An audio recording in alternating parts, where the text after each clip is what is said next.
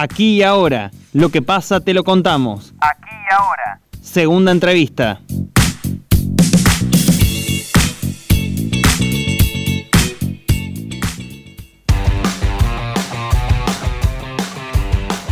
El intendente anunció ayer que se ha llegado a los 100.000 vacunados con la primera dosis en nuestra ciudad y la cantidad de camas críticas ocupadas han descendido. Sin embargo, desde Córdoba alertan sobre la circulación del virus aún es importante. Estamos en comunicación con el doctor Rodrigo Salas, jefe de la terapia de adultos de la Neoclínica. Doctor Salas, bienvenido a Noticias al Toque. Javier Sismondi y Susana Álvarez lo estamos saludando. Hola, buen día Susana, buen día Javier, ¿cómo están? ¿Qué tal, doctor Salas? Bueno, el gusto nuestro de tenerlo aquí en el aire de la mañana de Noticias al Toque. Eh, ¿Cuál es la situación de la ocupación de camas eh, de terapia hoy en la clínica y qué datos se están manejando ¿no? también sobre lo que sucede en otros nosocomios de la ciudad? Mira, por suerte, bueno, por suerte, dadas las medidas restrictivas que se tomaron hace aproximadamente tres semanas atrás, hubo un descenso marcado de la ocupación de camas de terapia intensiva. Actualmente estaría rondando entre un 50 y 60% en comparación en un 80-90% como estaba anteriormente, lo cual eh, ha permitido poder tener un poquito más de, de espacio y mayor flexibilidad para poder movilizar a los pacientes. Doctor, ustedes en la neoclínica tuvieron el primer paciente con COVID-19 de la ciudad. ¿Qué puede decirnos de lo que se ha recorrido desde ese momento hasta hoy y si pensaban que la evolución del virus podría suceder de esta manera? Mira, eh, nosotros generalmente, bueno, tuvimos un primer paciente, tal cual, eh, que hasta el día de hoy tenemos contacto con él, eh, ha quedado un, vínculo bastante lindo, como se forma con la mayoría de los pacientes que sufren esta patología. Eh, mira, nosotros tenemos la, visión, o tenemos, mejor dicho, los datos que tenían eh, los otros países, por ejemplo Europa y Asia, seis meses previo a nuestra realidad. Y era algo inminente que iba a suceder, era algo que, que, que iba, que, que podía pasar y bueno, está sucediendo. Claramente fue tremenda. La primera ola fue una situación donde uno se tuvo que ajustar eh, y tratar de conocer la patología y ver qué terapéuticas se pueden emplear. A diferencia de otras patologías, no había información clara sobre esta enfermedad, no había datos reportados ni tratamientos específicos, como actualmente por lo menos en esta segunda hora sí hay. La gran diferencia, que es lo que siempre comento, es que esta segunda hora fue mucho más eh, grave por el tipo de personas que ha atacado un grupo etario más joven, eh, con una mortalidad similar, pero diferentes tipos de, personas, sin respetar casi, casi los grupos etarios. Eh, y esta segunda ola con da la esperanza de la vacunación o de la vacuna, como, como bueno, escuchaba recién. lastimosamente nuestro ritmo de vacunación es muy lento, eso es algo eh, que por más que, bueno, se hable de 100.000 vacunados, hoy estamos muy lentos realmente, o sea, eh, si uno se basta generalmente en todas las estadísticas actuales con la cepa delta, la cepa delta lo que está manejando Gran Bretaña, Estados Unidos, o sea, Israel, que son los, los lugares donde hay mayor cantidad de datos, se habla de que la afectación se da con gente que está vacunada con dos dosis y esquema completo de vacunación. Nosotros si nos basamos en la realidad que en nuestro esquema completo de vacunación están vacunados solamente el 6% de la población de Argentina, eh, lo cual nos deja muy vulnerables en, el asunto si llegase a surgir esta temida tercera ola con esta eh, temida cepa, que si ha surgido en el resto del mundo va a ser muy raro que acá tampoco, que acá surja, digamos. Doctor Salas, bueno, y precisamente con este tema, ¿no? Teniendo en cuenta que usted señala, ¿no? De la baja vacunación que hay en segundas dosis, y también eh, en lo que tiene que ver con, estas mutaciones que han tenido este virus a, lo largo de, esta pandemia, eh, ¿cómo explica usted o por qué cree usted, digamos, que este virus hoy eh, se lleva a personas jóvenes cuando antes, por ejemplo, en el 2020 esto no se veía?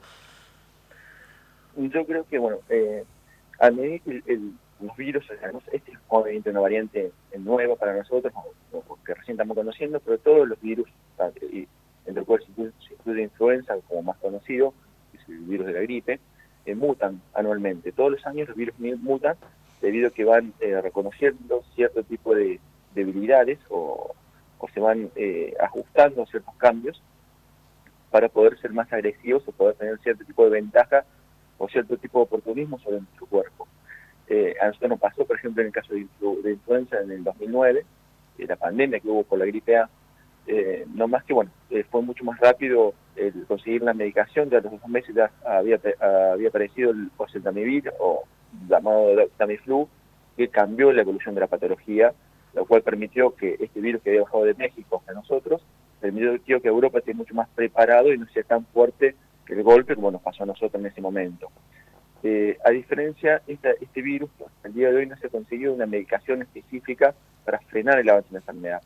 Yo pienso que al haber eh, inmunizado a la gente mayor, dejó esta mutación que ha tenido, o las cepas, nosotros hablamos de la cepa delta, pero todas las cepas de, este virus tienen una, letra del alfabeto, griego. En su momento tuvimos al lado la cepa Manaus, y ahora esta cepa, esta cepa delta y estamos eh, viendo que el nivel de contagiosidad es más alto, eh, no así el de letalidad mortalidad, pero la diferencia está en que al mutar aprovecha y agarra a esa gente que no está inmunizada o que no ha tenido contacto con la patología y por ende la, el nivel de defensa o de poder evitar el contagio es mínimo y, queda muy expuesta al ataque agresivo esta, de virus. Doctor, pensando en esto que usted decía, que el ritmo de vacunación con dos dosis va muy lento y que eh, estas cepas nuevas eh, atacan incluso a gente inmunizada con dos dosis, ¿por dónde estaría la salida? ¿Por dónde hay que buscarla? Mm, lo raro de esto y lo que a nosotros nos genera mucho, mucho, eh, no sé, no sé si parece miedo o duda, es que la gente o el primer mundo, por poner un nombre, eh, que tienen toda la capacidad para poder hacer varios estudios y tener eh, todos a disposición para encontrar diferentes tipos de medicación contra esta patología, no lo está, no lo está pudiendo lograr. Lo único que se está viendo es ahora Pfizer, que está tratando de conseguir un medicamento bioral para poder frenar la este, este virus, pero todavía está en fase de estudios.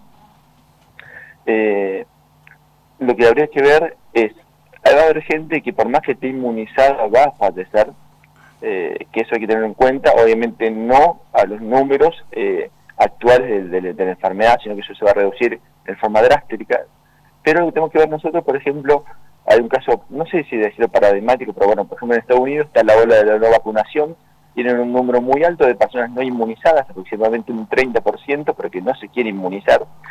Y si ustedes ven los reportes de Estados Unidos ahora, con la apertura de todo, ha habido aumento de los casos debido a esta cepa delta en todos los estados estadounidenses.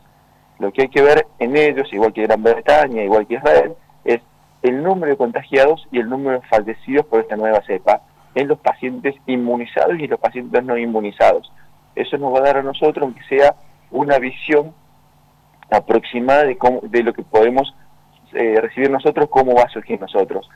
Lo que tenemos que rodar es en este tiempo, entre agosto y septiembre, de tratar de inmunizar la mayor cantidad de personas, llega la, la por suerte la, la, primavera y el verano, lo cual va a hacer que el número de contagiados disminuya, pero hay que ver, hay que ver, como dije nuevamente, si esta variante ingresa al país y si hay circulación eh, dentro de nuestro país para ver, eh, de acuerdo a la cantidad de inmunizados, cómo se comporta el virus.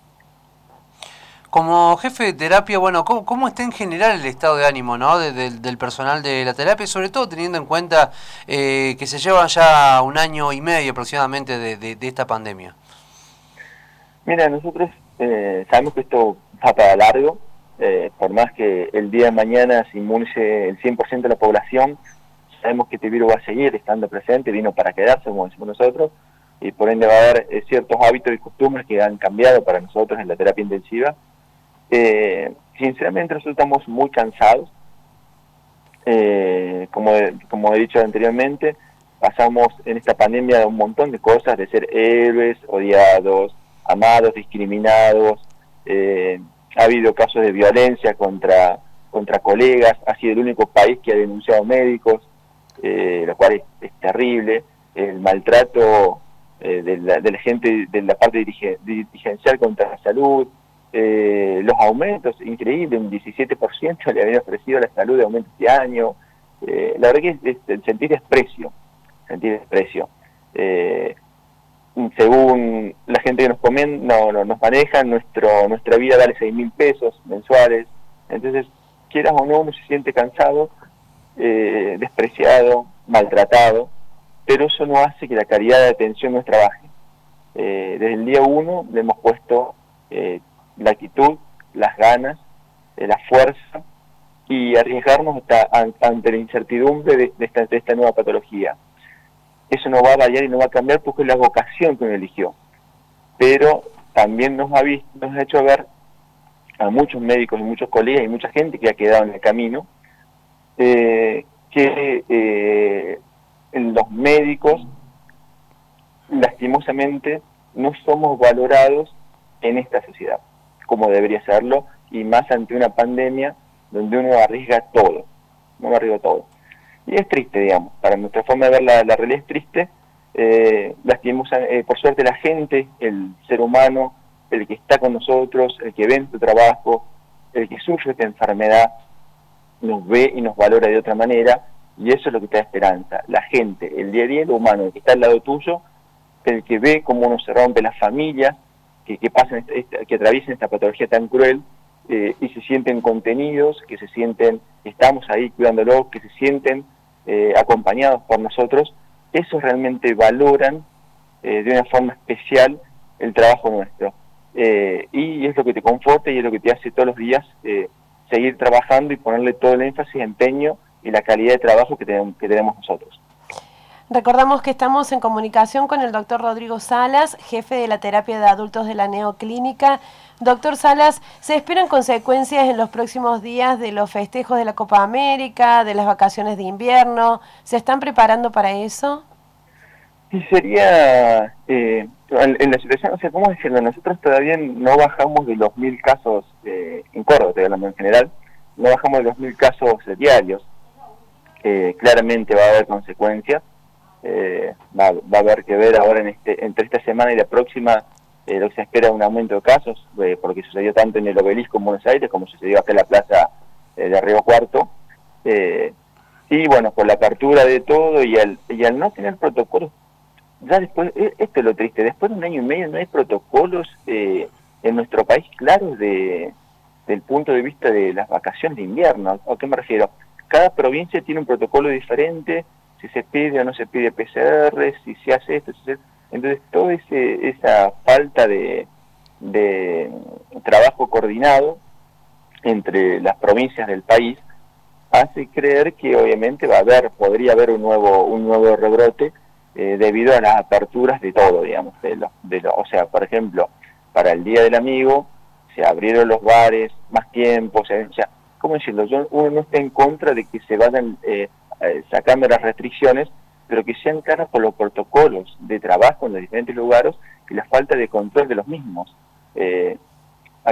si, si fuese un poquito más coordinado y después de un año y medio se basaran principalmente en protocolos de trabajo, permitiendo que se puedan generar aperturas lógicas pero controladas de los lugares, uno no tendría eh, por qué tener miedo a diferentes rebrotes, ¿se entiende? Eh, eso es lo, lo, lo, lo, raro, o sea, se permitió una juntada masiva después de ganar un una Copa América y se tienen cerrados los colegios hasta pasado julio. Se abren los bares, se abren los hoteles para las vacaciones y la escolaridad se va hasta para después de julio. Entonces, digo, hay una falta de, de, de lógica entre las medidas que se están tomando que hay una falta de protocolo entre las diferentes provincias del país, lo cual hace pensar que obviamente va a haber nuevos casos si se generan estas reparturas no controladas. Doctor Salas, bueno, y pensando también en lo que tiene que ver con esta variante Delta eh, que ya está en el país, eh, bueno, ¿cuál es el futuro que, que avisora? nosotros, o sea, desde el punto de vista nuestro, o sea, ¿a qué me refiero? Yo creo que esto va a pasar eh, hay un tratamiento que es la vacunación. Por suerte en Argentina, eh, nuestro país tiene la vacunación como eh, desde hace años, como parte de nuestro tratamiento desde que nacemos, y no hay un rechazo hacia la vacunación, o de última, si lo hay es muy pequeño realmente, pero la gran mayoría de la gente está de acuerdo con la inmunización y eso está demostrado claramente que disminuye eh, la circulación vital y la mortalidad por este virus, que es lo que uno está eh, preveyendo. Yo creo que tarde, tarde o temprano vamos a llegar a una pseudo normalidad que nos va a permitir eh, la reapertura de, casi todos los, los, elementos o todos los, o todo lo que uno desearía volver a, tener, como son juntarse con amigos, abrazarse, poder dejar usar el barbijo, eh, pero no tenemos que ser, eh, lo que tenemos que basarnos nosotros es